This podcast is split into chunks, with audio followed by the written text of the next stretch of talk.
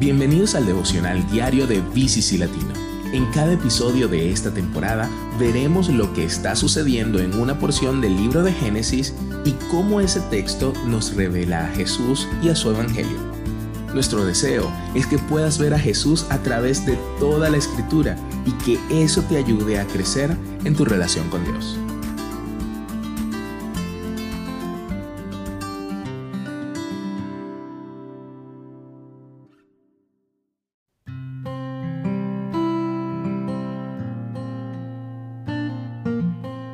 ¿Alguna vez has encontrado una de las promesas de Dios tan increíble o imposible o buena que te ríes de ellas?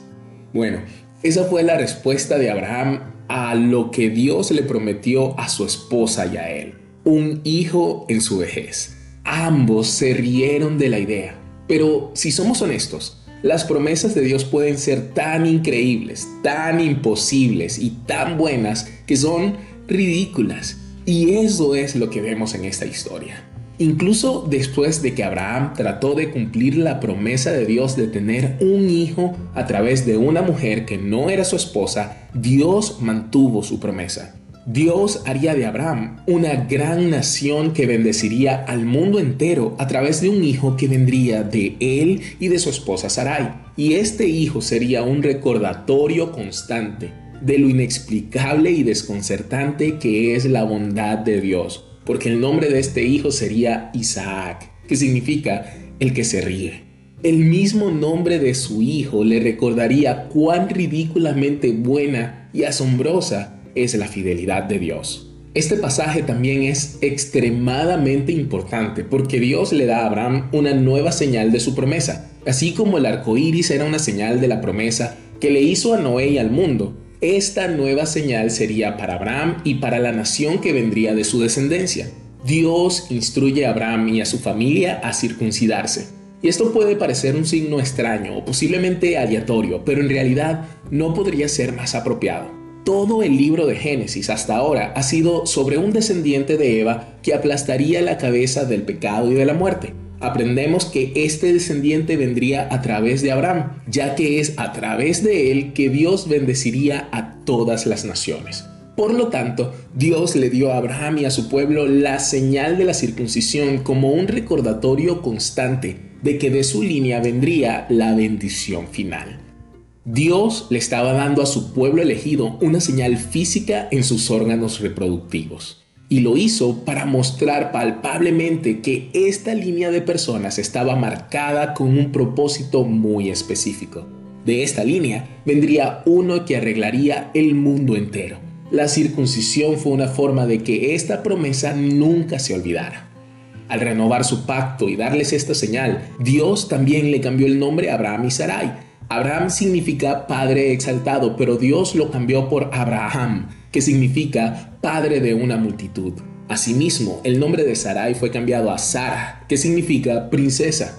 Ambos cambios de nombre significan una nueva identidad y una nueva realidad. Abraham sería el padre bendito de una multitud y tenía la señal para probarlo. Sara sería la princesa de una nación.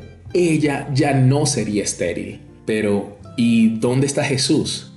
En última instancia sabemos que el hijo final de Abraham y Sara, que bendice a todas las naciones, es Jesús. Si tener un hijo en la vejez es una promesa irrisoria, imagina lo que significa ser salvo del pecado, liberado de la muerte y resucitado para vivir con Dios para siempre.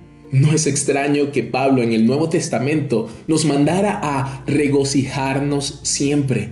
Tenemos tan buenas noticias que son ridículamente buenas. No es que tengamos que andar sonriendo y riéndonos todo el tiempo, pero el Evangelio es tan bueno que pone un gozo incesante en lo profundo de nosotros. Además, Jesús nos da una señal mejor que la circuncisión dada a Abraham. La nuestra es una circuncisión del corazón, hecha internamente por el Espíritu Santo. La razón de una circuncisión interna es que los verdaderos hijos de Abraham no son los que vienen directamente de su línea y de su descendencia, sino los que creen en Jesús. Es un cambio interno, no externo, lo que marca la diferencia. Los cristianos estamos marcados, pero nuestra marca no es principalmente una marca exterior, porque una marca externa no puede cambiar quién eres realmente. En cambio, el Espíritu Santo corta o quita las partes muertas y pecaminosas de nuestro corazón. Esta nueva circuncisión espiritual también crea inevitablemente un cambio en el exterior. Esta es la verdadera circuncisión que trae Jesús.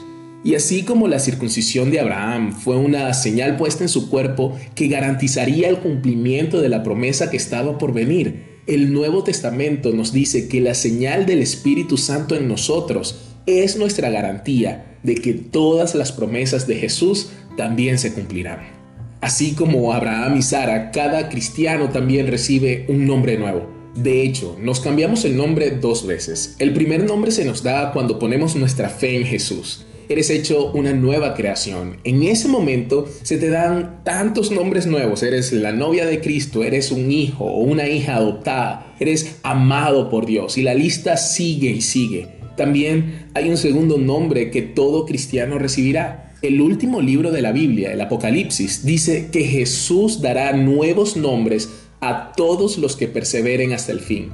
Nadie sabe cuál es o cuál será este nombre, pero según este versículo es posible que ni siquiera sepamos cuáles son los nuevos nombres de cada uno.